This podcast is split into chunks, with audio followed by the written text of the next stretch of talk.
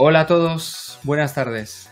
Estamos aquí una vez más después del descanso veraniego, bueno, descanso de eventos en directo, porque nosotros no hemos parado, porque como habéis visto hemos lanzado, bueno, actualizaciones de muchos cursos, aparte de un curso nuevo, que es precisamente del tema que vamos a tratar hoy, que es Azure.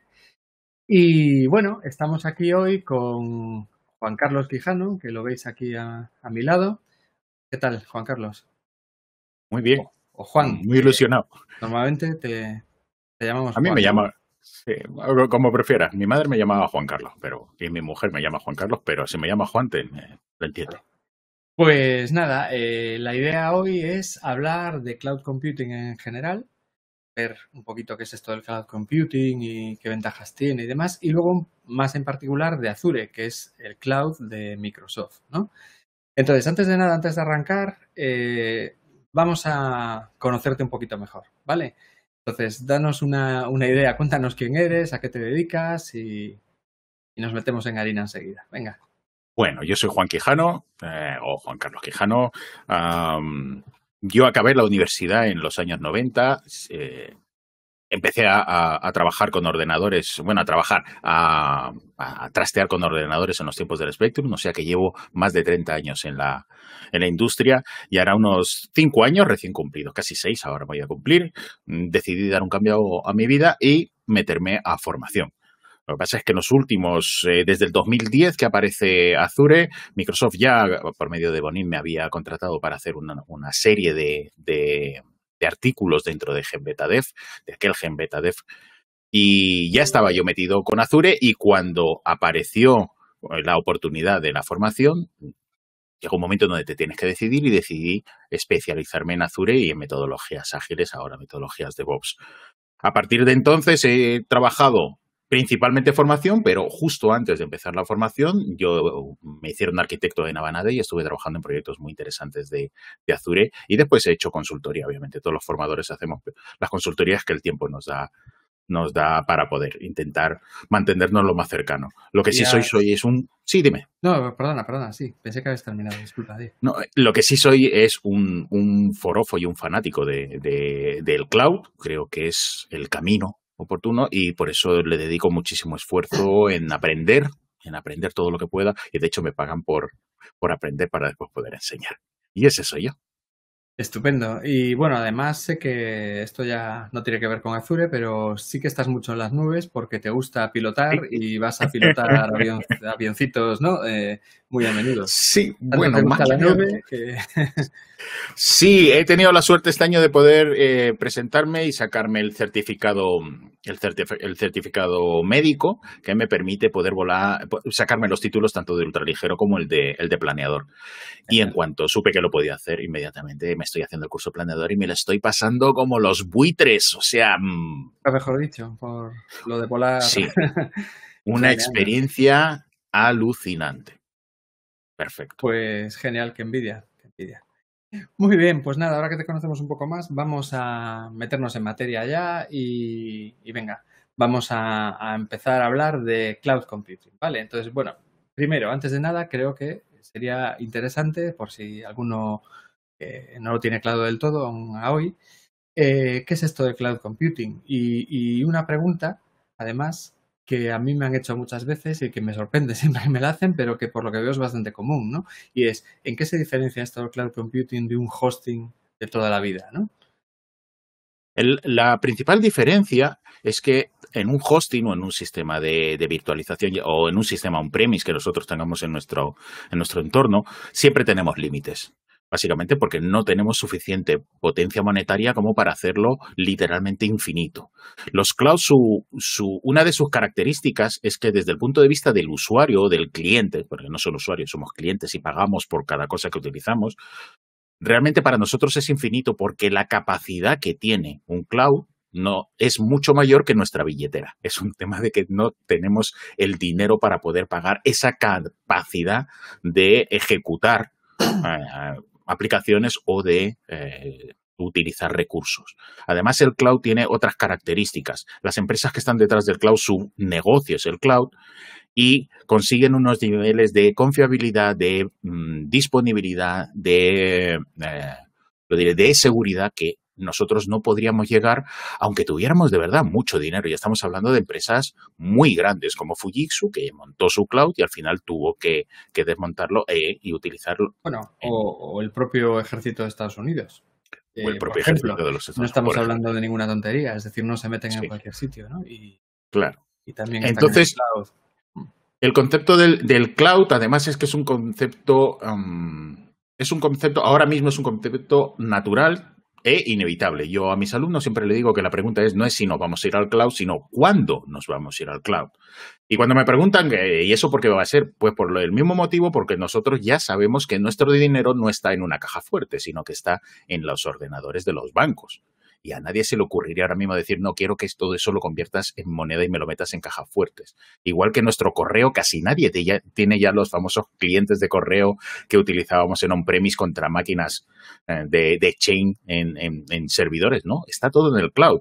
Porque no solamente nos vamos a aprovechar de la disponibilidad 24/7 desde cualquier punto en cualquier momento, sino que además también aprovechamos los costes a escala, que eso también es muy importante. Una cosa es que nosotros montemos un hosting donde tengamos que poner el dinero por delante para obtener 10, 15 máquinas y otra, y otra cosa es que yo utilice los servicios de alguien que compra unos 15.000 servidores o 20.000 servidores al día o a la hora no se sabe realmente cuántos son. Entonces, los costes son menores y solamente pagamos por lo que usamos. Y lo que no usamos, no lo pagamos. De hecho, una de las grandes tendencias de los últimos tiempos en cloud, eh, porque al principio se hablaba de, bueno, máquinas virtuales, luego si queréis eh, podemos profundizar un poquito en esto. Por cierto, no lo he dicho, pero si tenéis preguntas, id dejándolas en los comentarios y, y las tratamos de contestar aquí, ¿vale? Bien, pues lo que decía, que aparte de, bueno, primero las máquinas virtuales, luego ya simplemente infraestructura como servicio para que tú pongas tu aplicación, no sabes lo que hay debajo, pero sabes que le das un botón, escalas lo que necesites, eh, pones en paralelo, en fin, etcétera. Pero eh, ahora está, eh, la, tendencia es el serverless, que luego podemos hablar de esto, donde pagas por milisegundo de uso literalmente. Es decir, eh, no, no, es ni un, se llama serverless no porque no haya un servidor debajo, sino porque para ti no hay un servidor. No, no te tienes que preocupar de eso para nada, en el sentido de que además, eh, pues eso, puedes contratar por cada ejecución, que puede tardar literalmente milisegundos y solo pagas eso. ¿no? Entonces, bueno, eso es muy disruptor, creo yo, y va a ser un tema, en fin, bastante... Eso sobre todo lo que, mm, por un lado, el, está la, mm, el, pago por uso, como bien indicas, por ejemplo, en Azure, eh, los primeros mil minutos eh, mensuales te salen gratis, o sea que tienes que hacer más de un millón de ejecuciones para que empieces a pagar. Pero no solamente eso, sino como estás trabajando en un formato muy parecido a, actores virtuales, o sea, el, de lo que estamos hablando es de servicios de funciones que son muy pequeñitos, además son extraordinariamente rápidos. O sea, poder escalar uno de estos contenedores de una función y de repente tener eh, trabajando tu misma función en 150.000 instancias en cuestión de segundos, eso es muy difícil de conseguir en, ninguna otra plataforma. Sí, ni contenedores ni nada. O sea, no. es muy difícil. De hecho, el Azure como cloud funciona en, un sistema de contenedores. Tiene un super mega orquestador que es el Azure Service Fabric Controller y, él utiliza, eh, Azure realmente son contenedores, pero el, es que está, bueno, es que la complejidad que hay por detrás es tan bonita y ves las, mm. las cosas. Es, es, es, es, como cuando mm, tú estás haciendo una caseta en tu casa y de repente miras al lado y ves a alguien que está haciendo un puente cruzando, ¿no? Dices, madre Dios, eso es ingeniería, ¿no? Eso es enorme, pues es la misma sensación. Y tú, desde luego, por lo que veo, eres un enamorado, ¿eh? Sí, sí. Yo soy un enamorado, sí, yo soy un enamorado. y bueno, el, por abundar un poquito más en esto de, cloud en general, ¿no? Eh, ¿Qué tipología? Porque claro, el cloud eh, es para todo el mundo? Pregunto. O sea, eh, pregunto y al mismo tiempo creo que la respuesta es no. O sea, no todo el mundo tampoco se tiene que meter en el cloud necesariamente, pero sí que hay muchas, muchas casuísticas y seguramente la mayor parte de las empresas sí que le saquen partido. A lo mejor tú como individual, eh, si tienes una web que tiene una visita a la hora, ¿sabes? pues quizá igual no, ¿no? O sí, porque como tienes capas gratuitas también muy generosas para esos casos, te podría valer, ¿no? Pero bueno, ¿cuál es tu opinión al respecto? Yo en el cloud a mis alumnos le digo mm, que el cloud tiene dos razones pues, eh, por las que nos, vamos a ir al cloud. Una es porque no lo podemos montar, porque no tenemos suficiente dinero para montar nuestro propio cloud y estamos sea, estamos viendo, estamos llegando a los niveles en donde el crecimiento de nuestros, de nuestros sistemas virtualizados eh, nos está costando mucho dinero o las actualizaciones. No tenemos dinero suficiente como para poder mantener el ritmo de inversión que necesitamos por nuestro negocio. Por otra, la otra segunda, la, la otra segunda razón, perdón, y que es muy importante y que es la que le digo sobre todo a mis alumnos que quieren como personas, como usuarios normales meterse en el cloud, es que al cloud, por lo menos a los grandes, ¿eh? a los dos grandes, Amazon y Azure, y Google también entraría, y ahora Alibaba. Está bastante atrás todavía. Sí, pero... le pasa lo mismo. A estos cloud vas a ganar dinero. O ganas dinero o no te vayas al cloud. ¿Por qué? Porque aquí o es porque vas a poder ampliar tu alcance del negocio y vas a eh, obtener más beneficios o vas a poder ahorrar, o sea, vas a poder eh, gestionar el, pago por uso, vas a ahorrar dinero y por lo tanto vas a ganar más dinero. Pero irte al cloud para intentar hacer lo que puedes hacer en un hosting de 150 dólares al año, como el que yo tengo en los Estados Unidos, no merece la pena porque el cloud no te ofrece lo que te ofrece un hosting, te ofrece muchísimo más, por lo tanto el coste es más alto. Es como ¿Yo necesito un camión para transportar mis muebles? No, a menos de que vivas de ello. Claro. Es parecido.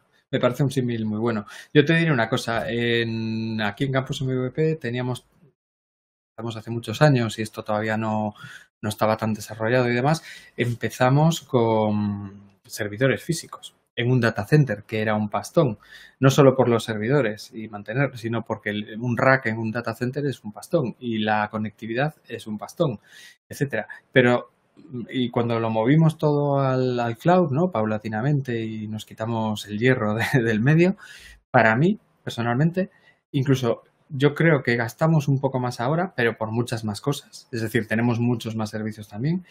Pero eh, para mí es una cosa fundamental. Yo duermo muchísimo más tranquilo. Ahí está, muy bien. Para mí eso vale más ahora, por lo menos, que, que otras cosas. Yo tengo, yo tenía unos alumnos que también les hice una entrevista para Genbeta, que era gente de sistemas, sistemas ah. puros. Y eh, convencieron a su jefe de irse todo, de llevarse todo al cloud. Ellos se llevaron hasta los DC, hasta los controladores de dominio se los llevaron al cloud.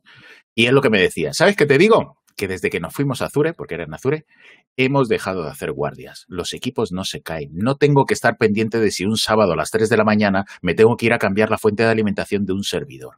Eso se ha acabado. Y no solo eso, sino que además tienes unas maneras de instrumentalizar y monitorizar eso que no tienes ningún hosting, por supuesto, y muy difícilmente en, una infraestructura propia con el mismo nivel, claro. Creo yo. Es que los niveles de inversiones son totalmente diferentes. Incluso, fijaros lo que ha pasado ahora con, los compañeros, esto que les ardió el hosting, que ha habido muchos clientes que han tenido problemas. Eh, sí, eh, OVH, ¿no?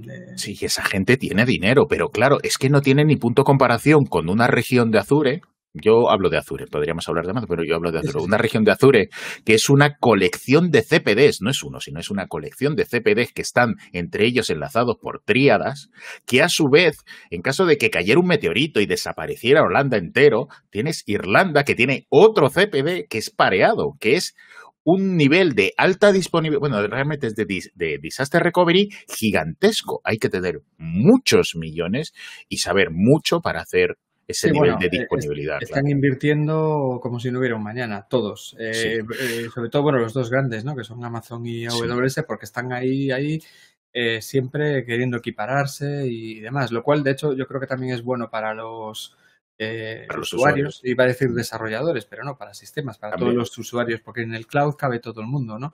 Los desarrolladores tenemos un papel, que luego hablaremos de él, pero también, por supuesto, los DevOps, los de sistemas puros y todo el mundo. ¿no? En el caso concreto de, de, estar en una, un cloud, un miedo muy habitual, por lo que yo he podido comprobar en conversaciones y tal, es lo del vendor lock-in, que le dicen, ¿no? Que es estar enganchado en ese, en ese eh, proveedor y, y, que te tenga y que mañana te sube el precio y tal. Pero la realidad es que mientras haya competencia, y, mientras yo creo que mientras haya estos grandes va a haber competencia, eh, lo que ocurre es que están bajando de precio constantemente. no, no subiendo. ¿no?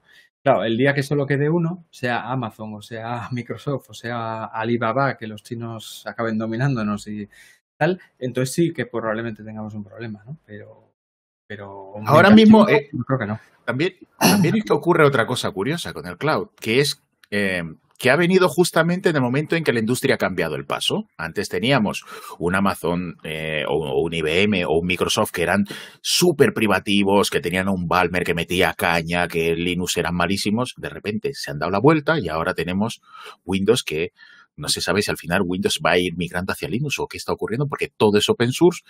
Y, por ejemplo, Azure, la mayoría de los servicios son Linux. Por lo tanto, no tienes un vendor lock porque no, tú coges tu máquina y te la llevas a donde quieras, porque esa máquina es al final un VHD que lo puedes convertir en, un, en una máquina virtual de...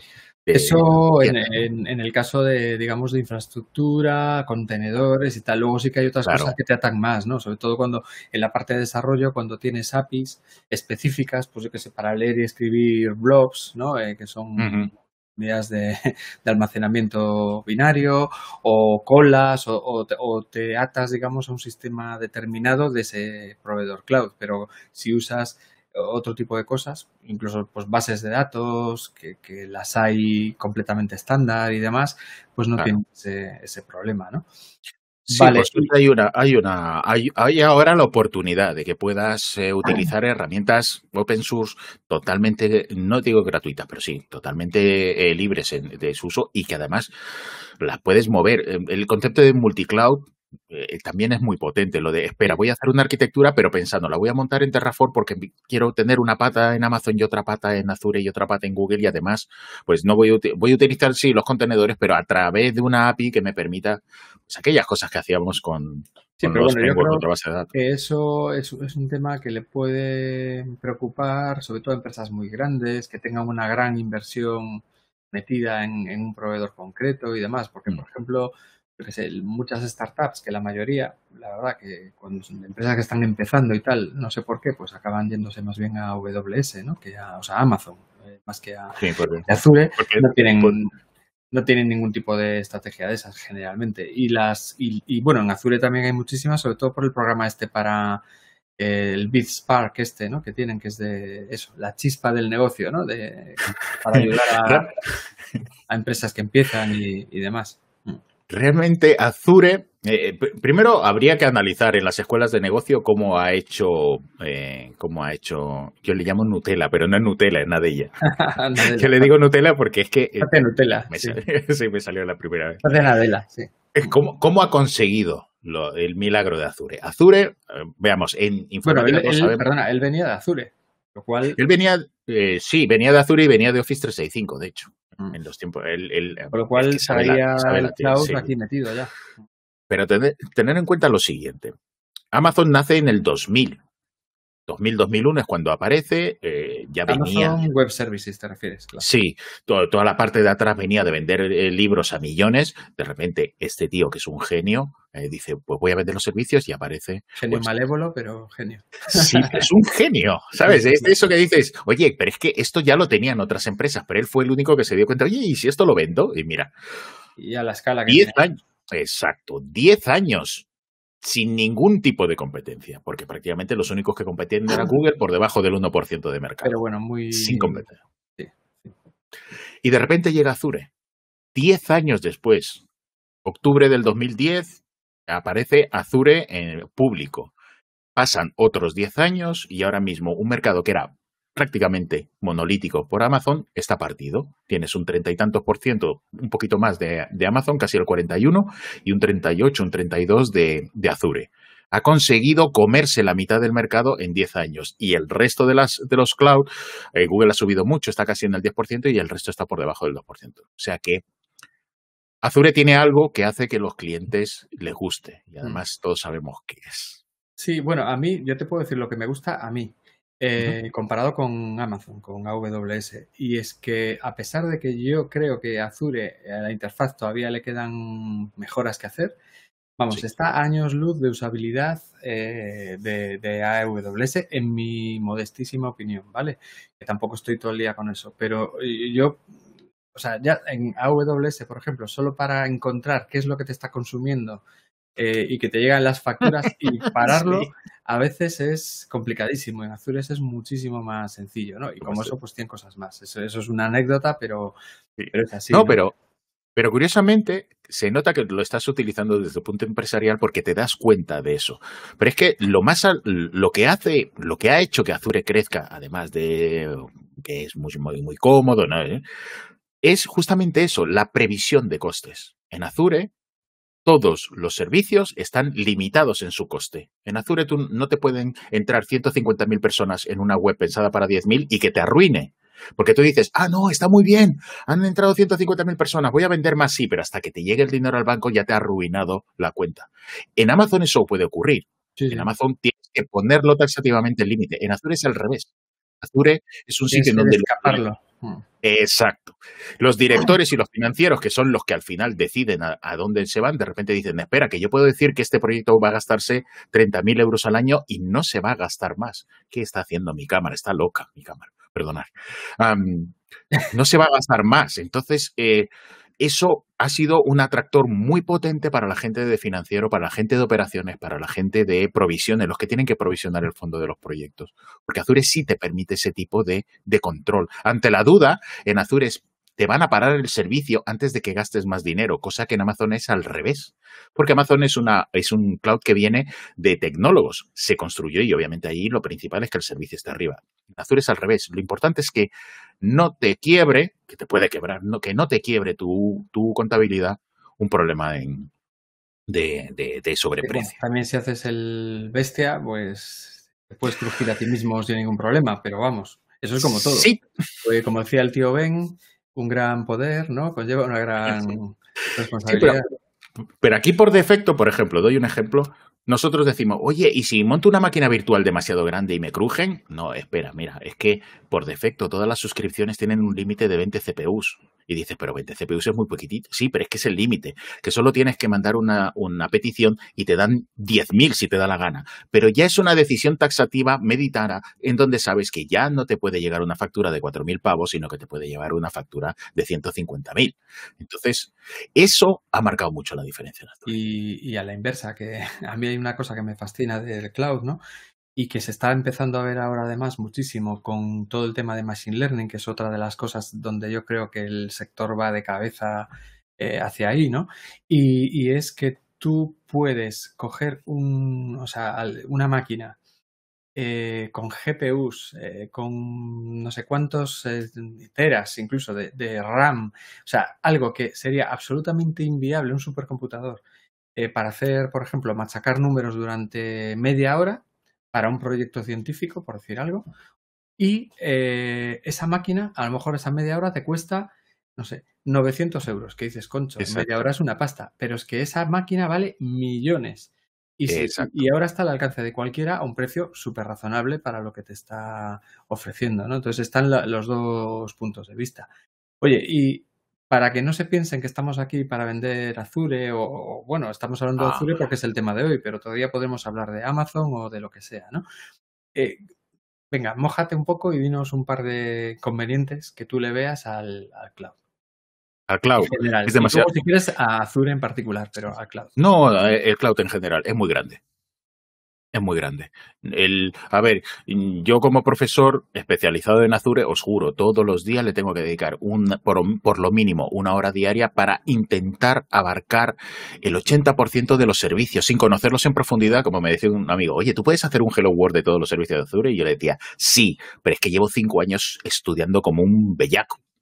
El problema que tiene pero eso pasa todo hoy en día en casi toda la parte técnica. Lo que pasa es que en el caso concreto de, cloud es brutal y en el caso específico de Azure es más todavía porque como tú dijiste antes, llevan, llevaban 10 años de retraso cuando empezaron y, se han acostumbrado a una velocidad que es, bueno, ahora mismo, si no me equivoco, hay más de 600 servicios, ¿no? Sí, es, es, es una barbaridad. Solo saber lo que hay ya, ya es casi un trabajo a tiempo completo. ¿no? Además, es que, ah, por supuesto, detrás está Microsoft, que sabéis que Microsoft es la compañía de software con más productos del mundo. No hay nadie que tenga un abanico tan grande. Pues todos los han subido a, su, a Azure o los está subiendo. Entonces, tienes cosas de sistemas, tienes cosas de arquitectura, tienes cosas de desarrollo, pero es que tienes cosas de data science y tienes cosas de, de big data y tienes cosas de machine learning y tienes cosas bueno, de hasta- reproducción de... un, blockchain hasta hace nada que, lo, que se lo acaban de cargar.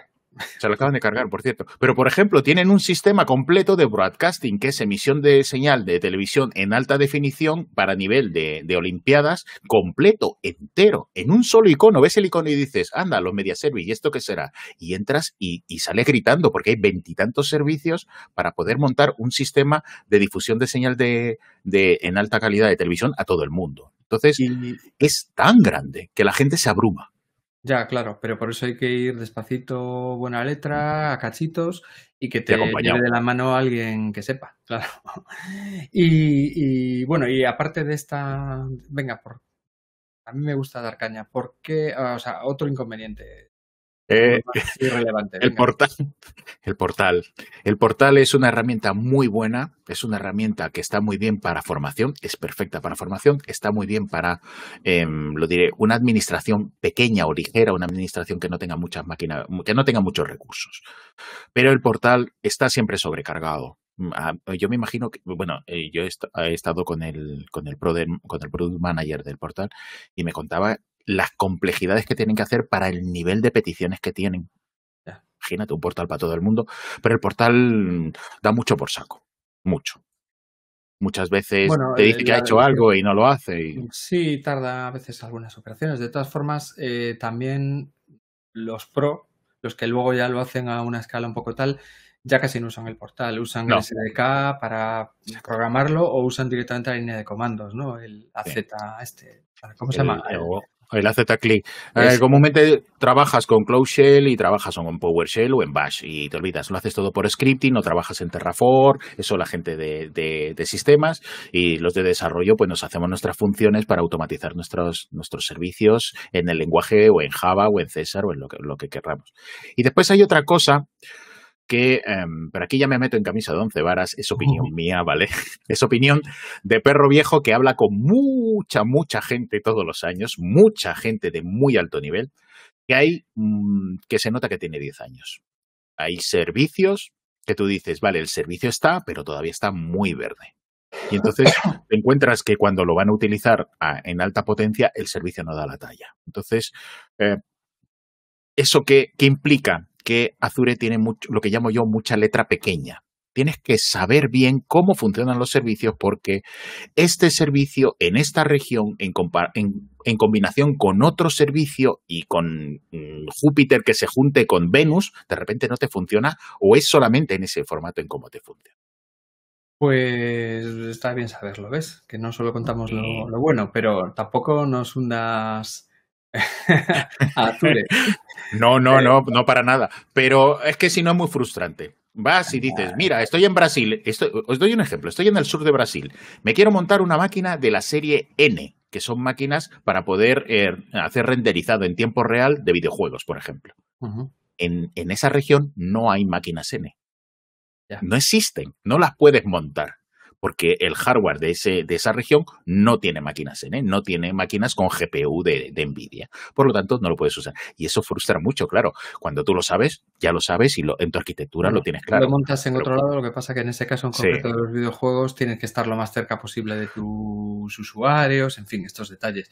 Pero bueno, normalmente hay ciertos servicios que en ciertas zonas no están, eh, pero los acaban poniendo y si ven demanda. Y luego, desde luego, en las principales zonas, o sea, desde luego en Estados Unidos y en Europa, siempre hay de todo.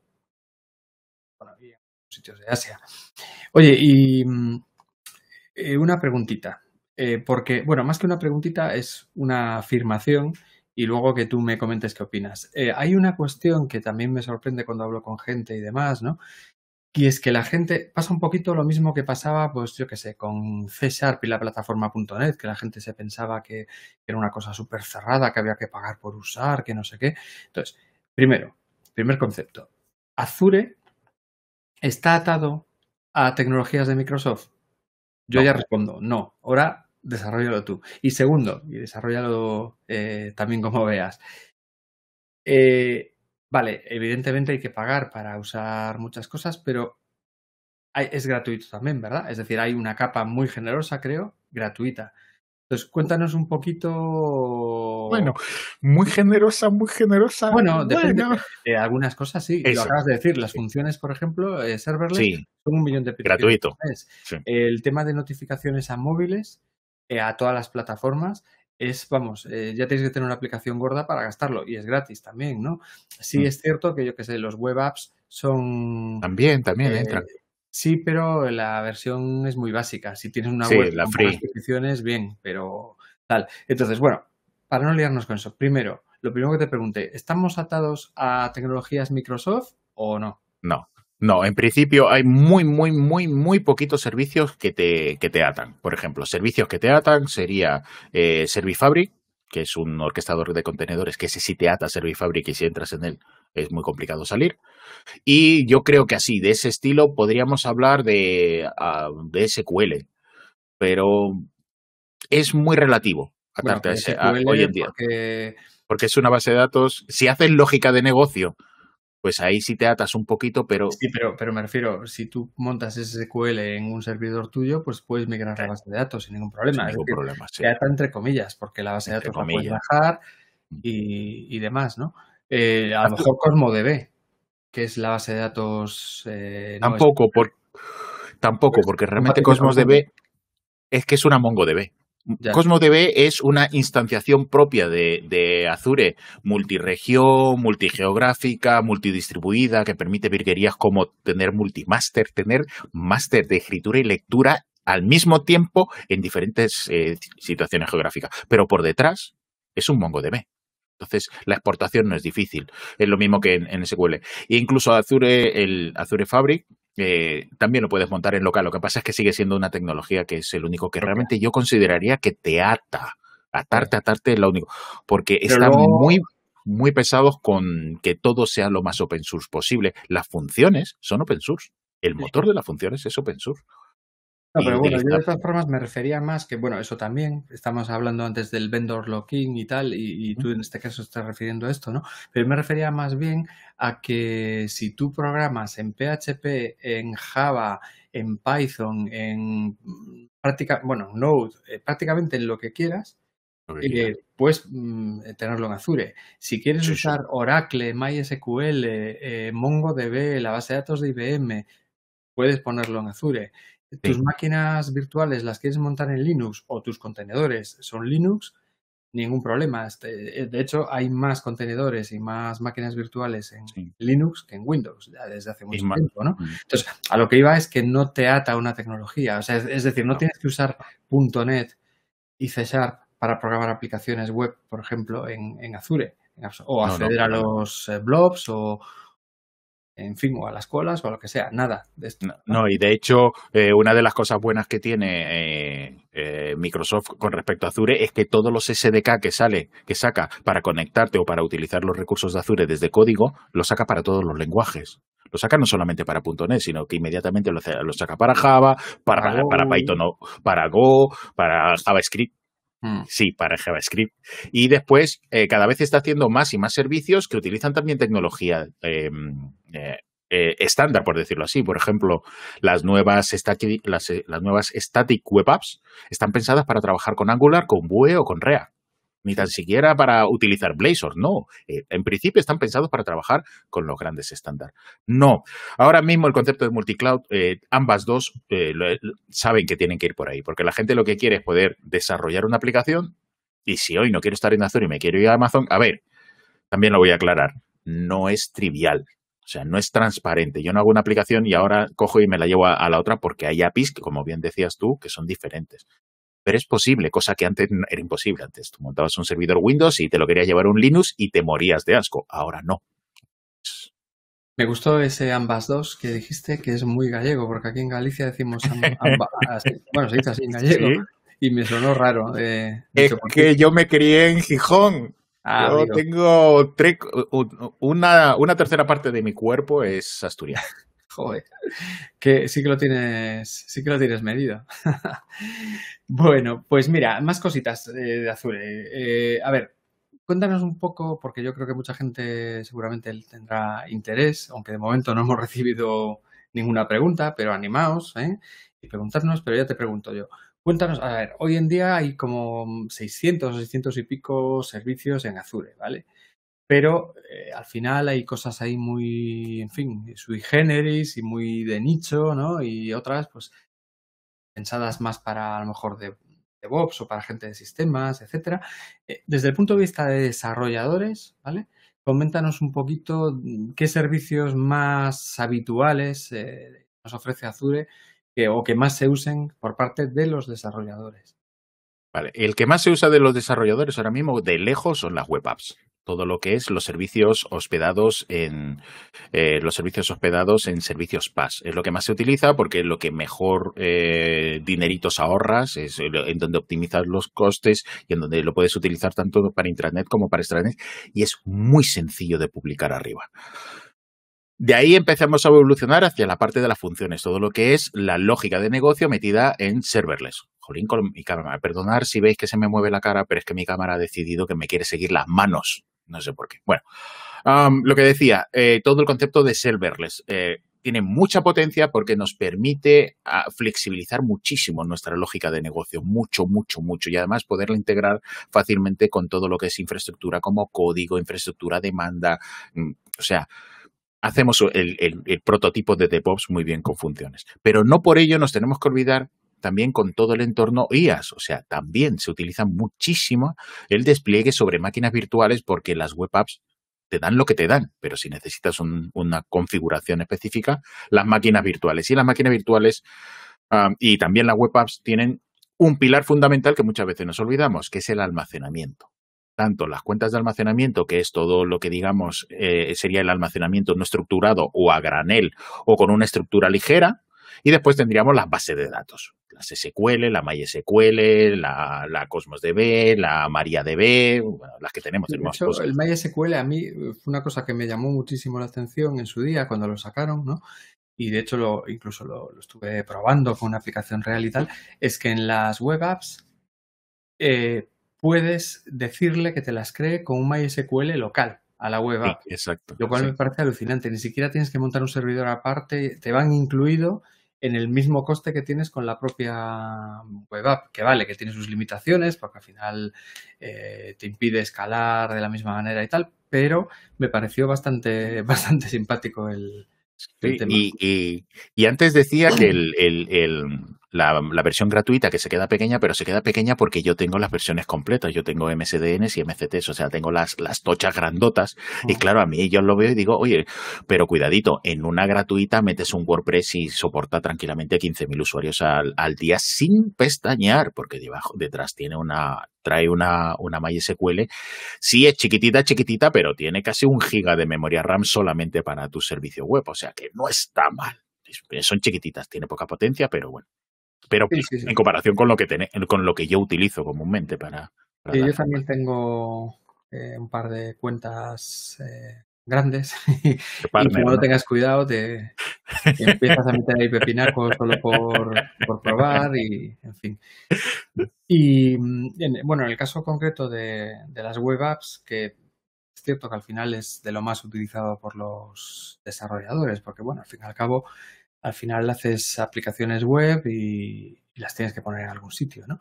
Y yo creo que también las web apps es un tema muy interesante porque eh, te permiten conseguir, bueno, ya sé que hay muchas otras formas de hacerlo, ¿no? Pero en su momento, cuando salieron sobre todo, creo que era la forma más sencilla que tenías de escalar una aplicación sin esfuerzo ninguno.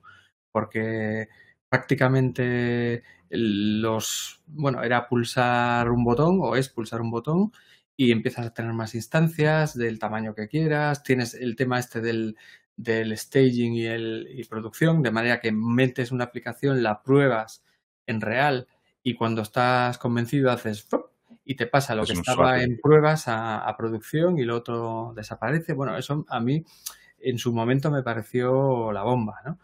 Entonces, eh, bueno, ¿Cómo ves eso? Es decir, ¿está perdiendo el favor eh, de, los desarrolladores que se están pasando a serverless, a contenedores, no nos olvidemos, ahora cantidad de aplicaciones web van directamente en contenedores, sobre todo, bueno, en el mundo Microsoft, por supuesto, pero en eh, Spring, por ejemplo, Spring ya directamente es que te genera los artefactos finales, digamos, después de compilar y tal, para que tú le des casi un botón y te lo suba en un contenedor a, la nube. Bueno, es más, Azure tiene un servicio específico pensado para Spring, si no me equivoco.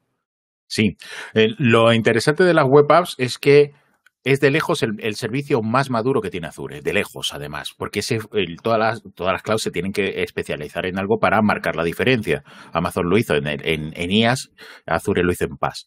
Las web apps son, para mí, el mejor, el mejor hosting que hay ahora mismo en un cloud de lejos. O sea, no hay nada parecido a, las capacidades, no digo en capacidades puras, pero sí en la facilidad de uso.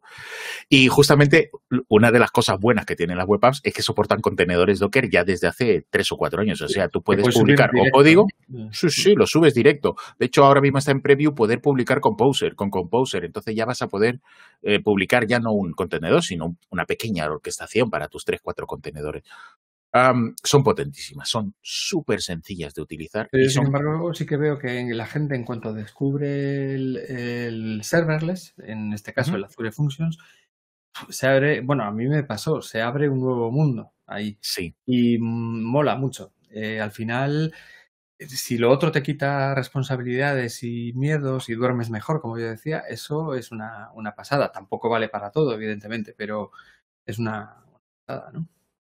Además, las funciones tienen una cosa. A ver, las funciones, insisto, es sobre todo para, para middleware o para lógica de negocio, porque al final no tienes frontal en una función, no puedes, no tienes una capa de, representación. Para eso siempre necesitabas antes una web app que era en donde escribías todo tu Angular y después en las funciones hacías lo tocho. ¿Qué pasa? Ahora se han sacado las, las static web apps, que ya aviso, son súper baratas pero súper baratas. El, el, tier gratuito da para mucho. Y ahora yo lo que hago, es, lo que haría, porque todavía no lo uso, es monto mi frontal en React monto mi frontal en Angular y toda la capa de negocio la monto en, en funciones. Y tengo un pedazo web que se va a ajustar el coste al, al, al, como dices tú, al nanosegundo de consumo. O sea, es brutal. Y es mucho más sencillo de trabajar que cuando estás trabajando en una web app, porque las web apps son muy grandes y puedes hacer un monolito. en una web app puedes meter un monolito en las funciones. No. La propia manera de trabajar, exacto, trabajar de una manera. Se trata de evitar eso, claro. Mira, eh, tenemos una pregunta eh, de Alexandre que gracias, la, la, voy a mostrar en pantalla. Es un segundo, ahí está. Pregunta, ¿realmente los web apps basados en Net 5 tienen el rendimiento que dice Microsoft. Me dice, nosotros tuvimos que dejar de usar el servicio administrado de MariaDB por caídas del servicio. Sí, lamentablemente eh, sí, tienes razón. Eh, lo que hablábamos de que a veces el, servicio ah, no está del todo maduro, ocurre.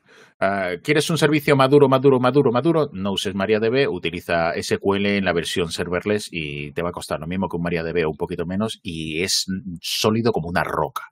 También, ojito, estamos hablando sin conocer el contexto, es lo que digo yo, estamos haciendo eh, informática ficción, ¿no?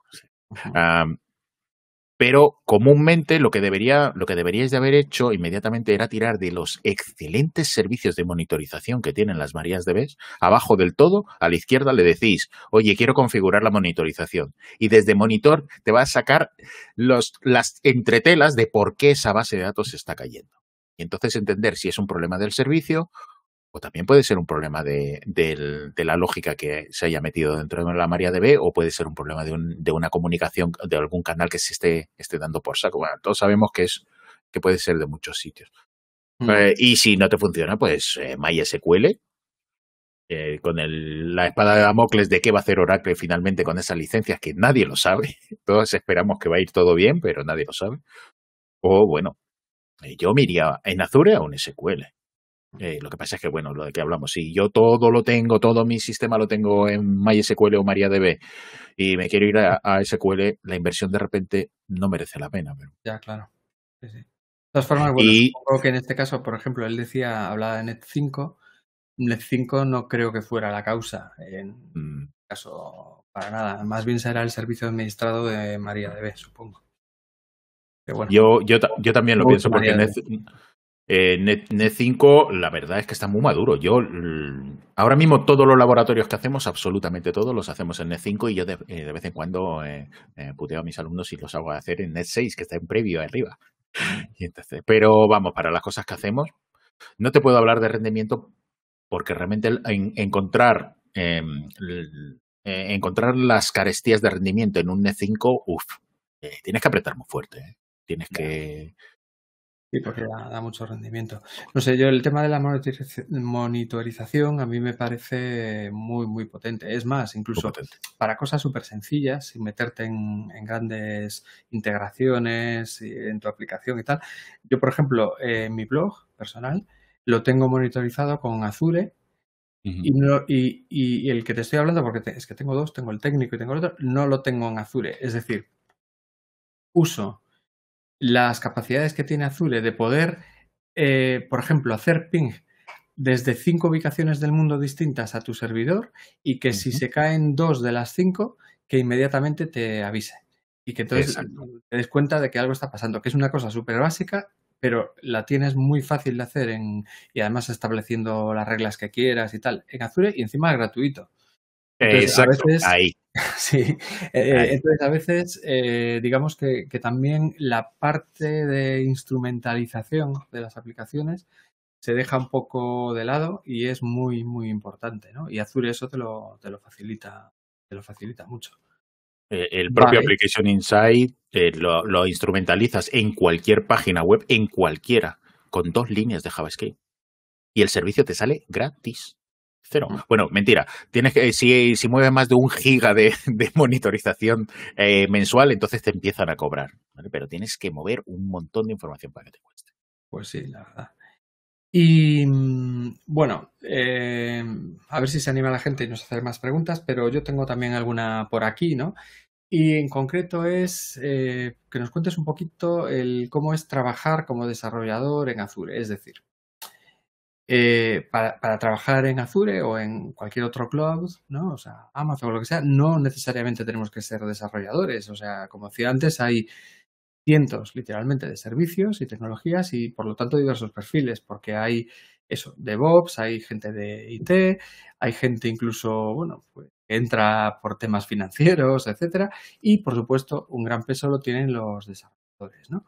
Entonces, eh, yo sé que hay mm, dos tipos de demanda de desarrolladores de Azure. O sea, perdón, lo reformulo.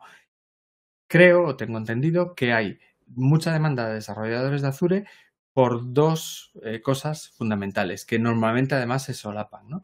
Uno, que eh, pues, bueno, cada vez más empresas usan Azure para todo. ¿no?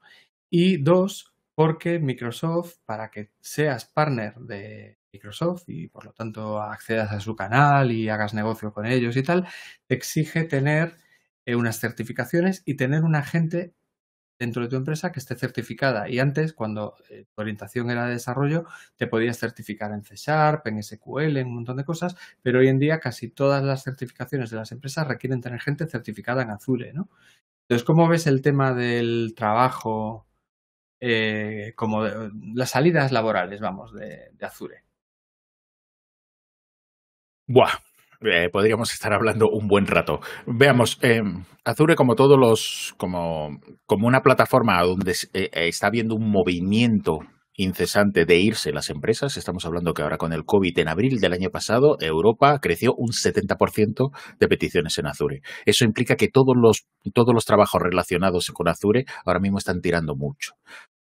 Em, cualquiera de nuestros oyentes que ponga en su currículum en LinkedIn que conoce Azure y ya verá lo que ocurre. Es literalmente una avalancha. Ahora mismo están buscando desarrolladores, ingenieros, gente de DevOps. Todo lo que ponga cloud lo están buscando y si están buscando Azure es que realmente hay mucha demanda. Pero después, como bien dices tú, las empresas se quieren certificar con Microsoft porque Microsoft así los mete como partner y los recomienda a sus clientes, por lo tanto pueden hacer negocio. Pero para tú poder eh, hacer negocio como desarrollador, tienes que tener una certificación y para poder tener esa certificación de Microsoft tienes que tener un número de personas certificadas. En este caso, en desarrollo, como han quitado todas las certificaciones que antes había de desarrollo y ahora en Azure sola, eh, bueno, ahí podríamos llorar un rato de por qué han hecho esto, si ahora mismo es muy interesante, pero bueno.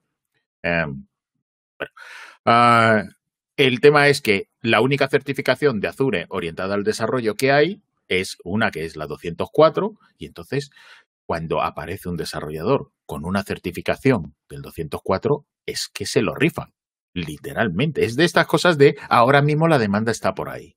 Por ahí está tirando porque eh, ya faltan desarrolladores y además desarrolladores certificados todavía más. ¿Qué me vas a permitir? Diga, pero es la que preparamos nosotros, contigo. Vamos.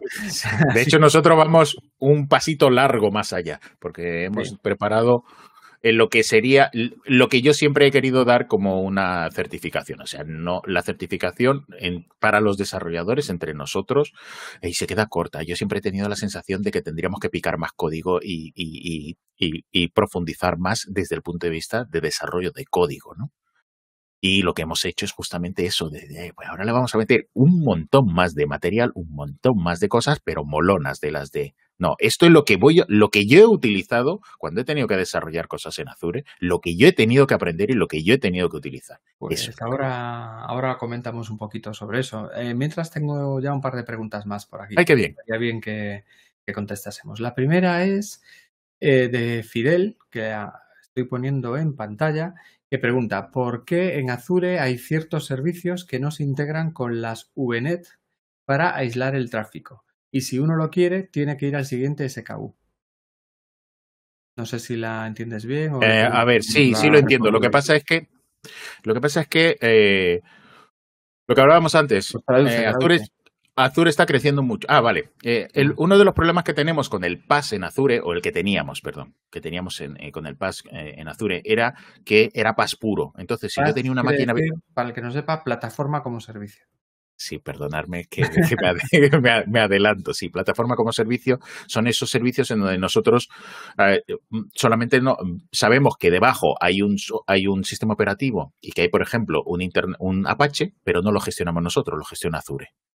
Entonces, ¿qué ocurre? Ese tipo de servicios no tienen conectividad IAS, o sea, yo no lo puedo, yo no lo, no tengo una IP interna con la que yo la pueda conectar a una red virtual y que yo desde una máquina virtual internamente, por la red interna dentro de Azure, pueda llamar esa web app, sino que tengo que salir por, perdón, tenía que salir por fuera. Después crearon otra cosa que se llaman, lo diré, las, ah, los service endpoint, que lo que hacen es que fuerzan que una, que una web app pueda ver una red, pero la red sigue sin ver a la web app. No existe como tal una IP interna, por decirlo así. Y es ahí. Azure está evolucionando mucho y desde hace menos de dos años ha aparecido un nuevo servicio que se llama Private Link, que hace justamente lo que estás buscando. Y casi todos los servicios ahora mismo ya lo soportan. Y no, en esos casos no hay que subir de SKU. Hay casos que sí. ¿Qué es SKU? ¿Qué es SKU? Es que no me quería poner de profesor, pero bueno. Eh, ¿Qué es SKU? SKU lo que nos va es el nivel de prestaciones de recursos que nos va a dar Azure. O sea, yo puedo tener un disco duro HDD que va eh, por SATA y puedo tener un SSD Premium, que es un disco duro SSD de 40 megabytes por segundo. Esos son los SKU. También pasa con los servicios. Hay servicios free, hay servicios basic y hay servicios premium o estándar. SKU viene del mundo del comercio y es Stop Keeping Unit, ¿no? Que es eh, al final se refiere a el identificador que le das a un producto. Y en este caso los productos de Azure, cada uno tiene un SKU distinto y cuanto más alto es el SKU, más caro y más prestaciones y más cosas, ¿no? Básicamente sería el resumen. Exacto. Eh, específicamente lo que nos está preguntando él es por qué me tengo que gastar la pasta en un premium. Las web apps en un estándar, un estándar normal nos cuesta unos 60 euros al mes un, estándar en donde puede ir nuestra web, pero no nos permite utilizar Private Link. Tenemos que utilizar servicios endpoint que no tienen la misma potencia y que tienes que andar con los NSGs. entonces te tienes que gastar la pasta e irte a un premium, que son 128 euros. ¿Qué ocurre? Y aquí volvemos otra vez. ¿Qué ocurre? Si necesitas un entorno privado es porque vas a montar una intranet, por lo tanto eso es una compañía y literalmente para nosotros parece mucho dinero, para una compañía no es pasta. En serio, para una compañía 128 o 1.800 euros al mes por un servicio que le está generando dinero, no es pasta. Y al final es lo que decías tú antes. Eh, si te genera dinero y te, o te y o, porque pueden ser las dos cosas, te ahorra dinero, pues estupendo. Y mm, nos pregunta eh, alguien sin nombre, eh, guion guion. Saludes desde Santa Marta, Colombia. Una pregunta. ¿Cuál es el homólogo del membership en Azure para la gestión de usuarios para un portal transaccional? Sí, es ah, el directorio activo de Azure. El, directorio activo de Azure es una herramienta completa de identificación, autenticación y autorización. Y además ahí es en donde se gestionan tanto los roles en formato RBAC, los roles en formato ABAC, que es eh, cuando el control de acceso está basado en atributos y no solamente en roles, y también, eh, lo diré, nos gestiona las políticas las políticas de uso. Entonces, lo que sería un membership es una pequeña de las partes que soporta el directorio activo de Azure. Dejarme solamente para que lo para, para esos tips que causan asombro. El directorio activo de Azure lo utilizamos todos sin saberlo. Porque el directorio activo de Azure no solamente soporta Azure, no solamente soporta todos los servicios de Office 365, sino que los jóvenes como yo, que tengan una Xbox, que sepan que sus usuarios están en un, en un sistema de directorio activo de Azure. Es más, para 100 cosas hoy en día tienes que crearte un usuario en el directorio activo de Azure, pues por ejemplo, para ser partner de Microsoft o para comprar un Action Pack, por ejemplo. Eh, tienes que tener una cuenta ahí y demás. Otra preguntita de Emmanuel. Emmanuel nos pregunta, ¿qué nivel de conocimiento práctico recomiendas para un eh, desarrollador full stack? Entiendo que se refiere a qué nivel de conocimiento de Azure recomiendas para... A ver, yo lo primero que haría, si eres un full stack y estás trabajando ahora mismo en entornos virtualizados o en entornos on-premise, ya no sería si te vas a Azure, sino que te vas al cloud. Tienes que tener en cuenta que tu forma de trabajar va a tener que transformarse. No mucho, pero hay cosas importantes. Vas a estar en un entorno que principalmente te va a pedir que sea stateless, es decir, que no tenga estado, porque estamos en entornos web. Segundo, es un entorno que tiene, que, eh, tiene elasticidad. Vas a estar trabajando en múltiples instancias, no vas a trabajar en una única máquina, sino que esa máquina de repente va a empezar a crecer o en capacidad o va a empezar a crecer en instancias. Y tienes que saber qué haces con una transacción que empieza en el nodo A y termina en el nodo B entonces, tu aplicación tiene que, tiene que saber hacer esas cosas. Otra cosa, por ejemplo, es utilizar patrones, por, por ejemplo, el de bus de mensajería. Nunca haces conexiones directas entre las APIs, porque si se te caen las comunicaciones, que puede ocurrir, que es lo que llamamos los, los fallos transitorios, tú tienes que de alguna manera no perder esa comunicación. ¿Cómo se hace? Persistiéndola en sistemas muy, muy, muy potentes y muy seguros como son los buses de mensajería, que en el mundo real sería pues eso, un, un, un MSQ o un Rabbit o cosas de ese estilo. O sea, no es tanto la experiencia que tengas que tener porque vas a seguir desarrollando igual que estás haciendo ahora, pero sí tienes que tener en cuenta que estás trabajando en un entorno a nivel mundial y que además es elástico. Entonces, hay, hay ciertas arquitecturas que vas a tener que meter. Por ejemplo, eh, sí, dime. perdona, sí, lo de las ah, arquitecturas me parece muy interesante. Por ejemplo, eh, el, el, Circuit Breaker es un, es un patrón que vas a tener que utilizar siempre y lo vas a tener que utilizar en combinación con un Retri. ¿Por qué? Porque las, las comunicaciones se, se caen. Que por cierto, ya que sacas el tema, también diré que en el curso tenemos un módulo entero al final arquitectura. de arquitectura, cosa que por ejemplo en la certificación no se ve. Antes lo veíamos. Pero ahora no lo veía, pero lo han quitado. Pero, yo digo, pero nos pareció interesante lo, lo, incluimos, porque la idea es. Claro, claro. Yo, yo te iba a decir eh, que, por también contestarle a Emmanuel, ¿no? Es que para mí, hombre, está claro que todo lo que aprendas eh, profundizando y eso lo coges con la experiencia, pues mejor, ¿no? Pero para mí, eh, una cosa que parece una chorrada y una perogrullada, pero es muy importante, es invertir tiempo en saber qué posibilidades tienes, tanto en servicios como en los propios servicios, qué posibilidades te dan. Luego ya buceas en la documentación y te buscas la vida cuando tienes un poquito de experiencia, pero es que hay veces que directamente es que no sabes que podías hacer eso eh, y, resulta que sí que puedes, ¿no? Y eso te cambia de repente una, la manera de que, en la que ibas a enfocar tu aplicación, por ejemplo. Y, yo creo que eso es súper importante, ¿no? Y, eh, está aclarando Emanuel la pregunta, dice, gracias por, gracias. Eh, mi pregunta es que sí, soy developer en Net, Back y Front, y la pregunta es, ¿qué debería saber hacer en Azure como un desarrollador de apps más que nada eh, transaccionales? Es que está redactado así un poco en telegrama y me, me, costaba comentártelo. O sea, ¿qué debería saber hacer en Azure como desarrollador de apps, sobre todo transaccionales? Tampoco entiendo muy bien a qué se refiere el momento, Manuel. Yo, yo voy a presuponer que eh, a él lo que eh, él lo que tiene son frontales, los cuales eh, lo que lo que emiten y reciben son transacciones hacia la capa de middleware que a su vez va a llamar a la capa de, de, base de datos también para que supongo que es eso. Ahí yo haría en ese caso específico, si no estás, si no tienes eh, conocimiento profundo, o bueno, no profundo, pero si no tienes experiencia, échale una ojeada muy importante a las cuentas, a las colas de las cuentas de almacenamiento y al servicio de Service Bus.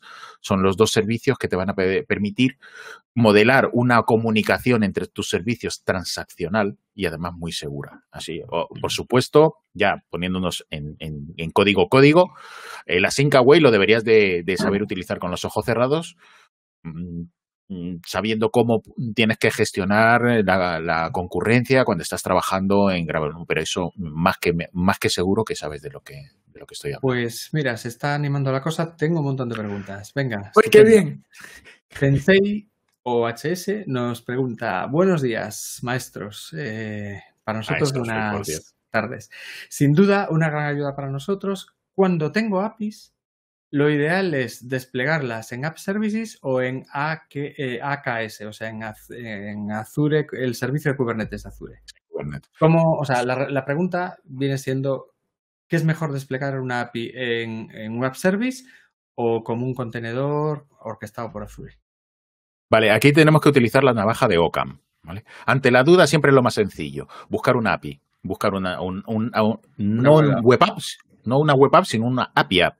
Hay una ah, versión, hay una versión de los app service que son específicamente para publicar APIs y después lo puedes enganchar con, con API Management. en principio, ¿cuándo vamos a utilizar Kubernetes? Cuidado, como me decía un, un colega hace poco, cuidado, Kubernetes tiene un precio muy alto. Kubernetes no es un sistema que vamos a ponerlo de manera trivial, es un sistema que hay que pensarse mucho cuando tenemos un volumen lo suficientemente grande como para que el pago que vamos a pagar en complejidad merezca la pena. Comúnmente, cuando vas a entrar en temas de Kubernetes, también va a tener que entrar la gente de operaciones o la gente de DevOps, porque hay temas de, normalizar procesos de, despliegue y de, publicaciones y de, explotación de las aplicaciones que, mm, hacen la pena, mm, que hacen que merezca la pena el publicar en Kubernetes. Pero en principio, ante la duda, una API quitas de marrones, publicas directo. Más preguntas, porque si no, eh, estoy viendo que están de repente entrando muchísimas y no nos va a dar tiempo. A ver, las que no nos da tiempo, si no lo, lo, tendremos que cortar. Pero ya llevamos una hora. Vale, Eduardo, eh, alias Perenganito, nos pregunta, comentaron el Service Bus para conectarse, ¿vale? ¿Qué conocimientos teóricos consideran necesarios para adentrarse como Solution Architect para Cloud, además de lo teórico práctico de Azure? Ese es muy grande. A ver, un solution architect. Un titular o dos, porque si no, es que hay. Un titular o no. A ver, un, un, solution architect tiene que ser una persona que tenga una visión horizontal de todo lo que hay en Azure para poder decidir qué servicio va a utilizar en sus soluciones.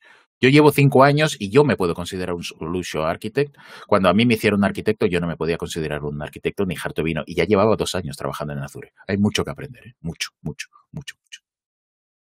Vale, más preguntas. Eh, nos saluda Oscar desde Bogotá y pregunta, ¿qué diferencia hay en, entre, en certificarte como Azure Architect y Azure Developer? Vale, Azure Developer es solamente un examen, un examen bastante asequible para cualquier desarrollador. No es, no es complicado, no es de lo más duro. La arquitectura de Azure.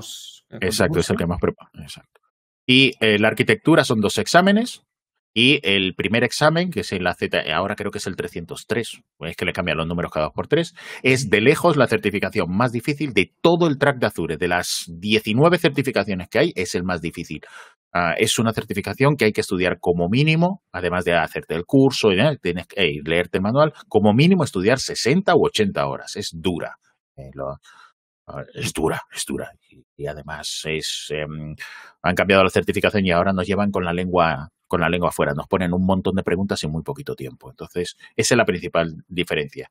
Después, desde el punto de vista de las empresas, hombre, un arquitecto, en teoría, es una persona que tiene una visión mm, horizontal mucho más, mucho más amplia. También es cierto que para, yo te recomiendo que nunca hagas la arquitectura directamente. O te haces el 104 de, de sistemas o te haces el 204 de desarrollo para llegar con suficiente conocimiento. Si no, te lo digo por experiencia, os vamos a machacar en, en el curso porque damos muchísima información. Más cosas. En el pregunta mm, canal predeterminado, hoy tenemos nombres así simpáticos, por lo visto. En el mercado asiático, ¿las regiones de Azure tienen alguna limitación destacable respecto a las europeas? Por ejemplo, debido a limitaciones de gobiernos, etcétera. Eh, sí y no.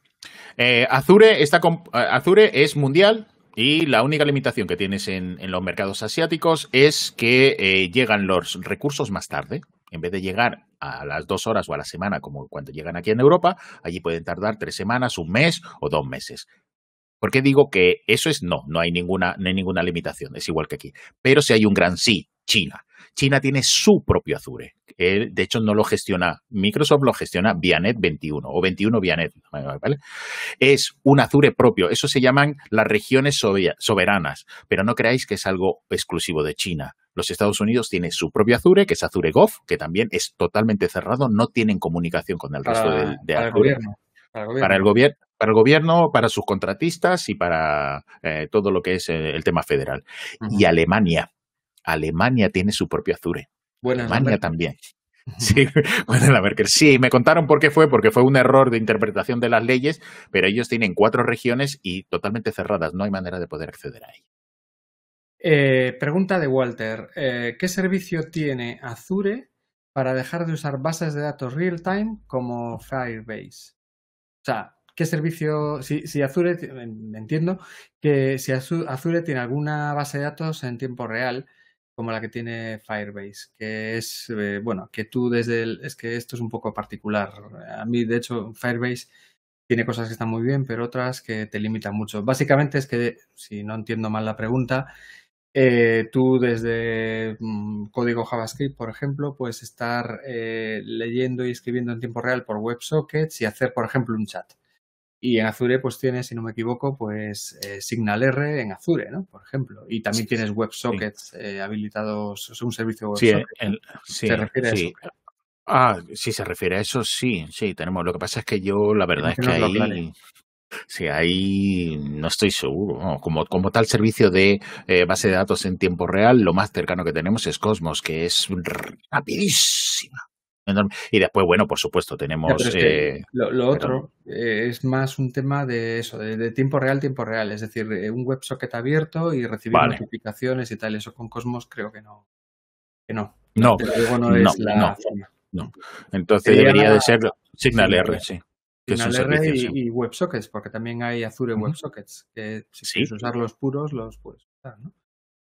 Vale, eh, vale, Pegalón Pegamentos nos pregunta Azure eh, o AWS, que bueno, eh, esto es como a quién quieres más, a papá o a mamá, o, o quién es más guapo, eh, tú o yo.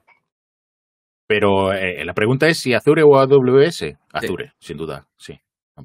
Pero yo sin, sin, dudarlo, en mi caso sin dudarlo. Oye, que yo he probado a AWS, lo he probado un poquito, y he probado un poquito Google, un poquito Alibaba lo quiero probar. Y no, yo soy de Azure. Pero yo soy de Azure porque yo soy muy Microsoft. No, no, yo nunca he trabajado de Microsoft, pero sí soy muy de la comunidad de Microsoft y yo llevo programando en, en, tecnología Microsoft desde Visual Basic 6. Entonces, eh, Microsoft hace mucho doc, es decir, la tecnología de Microsoft con lo que mejor funciona es con la tecnología de Microsoft. Y trabajar en Visual Studio Code, en ASP.NET 6, contra Azure es una gozada. A mí, ponme lo que quieras, pero es una gozada esa integración con mi Azure de DevOps por detrás, haciendo mis integraciones continuas. Bueno, bueno, bueno, bueno, ¿no? Yo eso tener que montar eso en Amazon con 14 programas que yo no conozco, no, yo soy de Azure. Vale, eh, vamos a ver, si te parece, me gustaría que hablásemos un poquito del curso, ¿vale? Eh, brevemente, tampoco os vamos a, a, aturdir con el tema, pero cuéntanos un poquito el curso, un poco, bueno, pues eh, cuál es el objetivo, ¿vale? Vale, está claro, es para preparar la certificación AZ204, ¿no?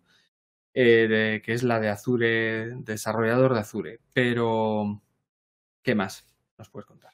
Este curso, este curso, como, como os comentaba antes, realmente es el curso que yo quisiera poder dar tanto por longitud como por, profundidad. Es un curso en donde se pueden tomar las cosas con calma.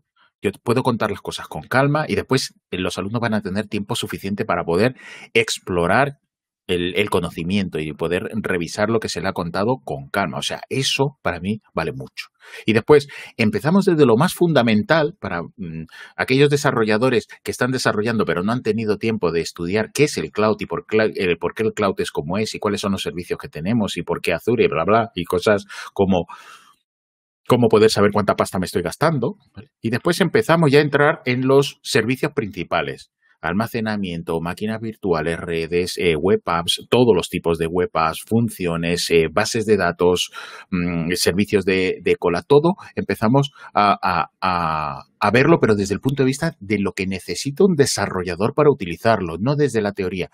Vale, ¿que vamos a dar todo el material de la certificación? Sí. Pero es que vamos a ir bastante más allá. Vamos a dar lo que se necesita la filosofía que siempre hemos tenido en Campus MVP con las certificaciones cuando las hemos preparado. Pues antes preparábamos las de desarrollador, pero como ahora no existen, pues ya no. Y es una pena porque a mí me parecían, pero bueno, esto da para hablar mucho. Eh, es siempre que tú eh, realmente eso es un objetivo secundario, ¿vale? Al final se trata de que tú salgas con un conocimiento bueno, de manera que si te presentas a la certificación no vayas a tener problema, pero de hecho normalmente abarcamos más cosas. No obstante, como Azure es tan grande y tan amplio, eh, digamos que al final del curso lo que vas es a conocer muy bien todas las posibilidades que te da en cada uno de los servicios y demás. Pero luego, bueno, hay prácticas para que tú profundices eh, un poco y demás, pero vas a tener, o sea, bueno, esto es como todo en nuestro mundillo, o, va, o, tienes claro que vas a tener que estar estudiando a menudo y, enterándote de lo nuevo y tal, o, no hay tu tía, ¿no? Y, la idea es que tú tengas las herramientas suficientes para, al terminar, poder dedicarte a eso eh, sin, sin agobios y sin problemas porque sabes perfectamente por dónde pisas y, y demás, ¿no? Entonces. Exacto, esa, e, esa, esa, es la idea. La idea es, eh, de hecho, vamos a. Eh, dentro del curso están incluidos los, los eh, ¿cómo se dice? Los test de prueba oficiales para que los que se quieran centrar en la certificación que se aseguren que efectivamente van a poder llegar con, con suficiente conocimiento o con tranquilidad. Le entregamos los que recomienda Microsoft, que en mi experiencia normalmente las preguntas suelen ser más difíciles, de hecho, que certificación y además como vienen con una con mucha explicación y demás pues eh, aprendes también mucho sobre todo de presentarte al examen. Aparte la versión que nosotros damos no la puedes comprar. La que tú puedes comprar que cuesta unos 100 euros eh, te, da tres meses para poder practicar y tal. La nuestra te da seis y, nosotros la entregamos también con la con la formación que tú vas a, a dar. Y, y bueno, eh, una cosa que a lo mejor a alguno le choca, ¿vale? Es que este es el único curso que tenemos en Campus MVP que es en directo. No es, como siempre, preparando un material extenso y muy potente y tal. Hay un material muy potente, pero es en forma de PowerPoint y de prácticas y demás, pero se van a impartir en, en directo, porque, entre otros motivos, Azure es un tema muy cambiante y no puedes arriesgarte a invertir un año en crear un contenido y que luego pues se vaya a paseo. Aquí vais a estar al cabo de la calle eh, todo el rato, ¿no? Es decir, con lo último. Y además, pues eso, eh, va a haber clases, o sea, si me permites, Juan, voy a, comentar cómo funciona el curso, porque la gente que está acostumbrada a cursos que ya conoce de los nuestros, esto es muy distinto. Aquí va a haber una clase todos los viernes por la tarde, de cuatro y media a ocho y media, de cuatro horas, un pequeñito descanso en el medio, para eh, hacer la formación en sí. Y luego va a haber unas prácticas queridas para reforzar esos conocimientos que tienes la semana siguiente hasta la siguiente clase para hacer. Y en el medio, la idea y lo deseable además es que te surjan dudas y demás y Juan va a estar eh, pendiente de ello y va a estar atendiendo esas dudas. Es decir, hay contacto directo con Juan para resolver las dudas, aparte de unos foros privados donde solo están Juan y los alumnos para resolverlas también en público, que es más interesante muchas veces. ¿Vale? Y eh, bueno, pues eso es una diferencia muy grande con lo, con lo habitual. Pero creo que en este caso lo merece por la materia, por todo lo que cambia y todo eso. Estaba aclararlo. Eh, en, en, total, la dedicación que se espera son en, sobre seis, alguna semana puede que siete horas a la semana, cuatro de clase y según el tema y las prácticas y la soltura que tengas y lo que te atranques, pues dos, tres horas a la semana adicionales de dedicación. Yo creo que es muy asumible. Viernes por la tarde y las otras dos o tres las puedes hacer incluso el fin de semana y no tienes ni siquiera que preocuparte por la semana. Entonces me parece muy, muy asequible, ¿vale? Y eh, permíteme, porque creo que hay alguna pregunta más. Eh, y ya que estamos, pues. Qué bien. La ponemos, ¿vale? Eh, bueno, aquí hay alguien que te felicita. Déjame que lo saque, porque, oye, que dice: Es la primera vez que veo a Juan Carlos hablando sobre este tema y se ve que domina muy bien Azure. gracias. Mis... gracias a ti. vale, nos pregunta Walter los worker role de Azure están por deprecarse, es decir, se van a declarar obsoletos, deberían migrarlos a Service Fabric. Estos worker role, para el que no los conozca, son uno de los primeros modelos de creación de aplicaciones, en, este caso en segundo plano, ¿no? que tenía Azure cuando salió hace 10 años. Entonces, ¿qué? ¿Qué nos dices al respecto? De hecho, ya lo deberías de haber hecho. De hecho, ya están deprecados. Eh, Azure versión 1, eh, nosotros ahora mismo estamos trabajando en la, en la, segunda versión de Azure, que es la versión de Azure eh, orientada a recursos. Eh, la, la, versión 1 era una versión orientada a servicios, era otra manera de trabajar, y los workers eran, como bien dicen, eran como lo que ahora serían lo, una especie de web jobs, bueno, ni eso, era el sitio en donde corríamos el, los backends. Eh, lo antes que puedas. Lo puedes migrar o a una web app o lo puedes migrar a funciones. O incluso si lo que tienes son, son eh, agentes que están haciendo cosas por detrás, lo puedes migrar a web jobs. Pero hazlo lo antes posible porque es que cualquier día te van a dejar de funcionar porque ya están fuera totalmente, están deprecados. Eh, ya están deprecados desde hace dos años. No deberíamos de Aparecen, pero no deberíamos de utilizarlo. De hecho, si, si le pides ayuda a Microsoft, Microsoft te ayuda. Todavía creo que todavía ayuda a hacer la, la migración porque es que es esa, esa web va de, esa, esa, mm, ese Azure va a desaparecer cualquier día. Eh, pues, a ver, perdona que estoy contestando. ¿Hay tantas?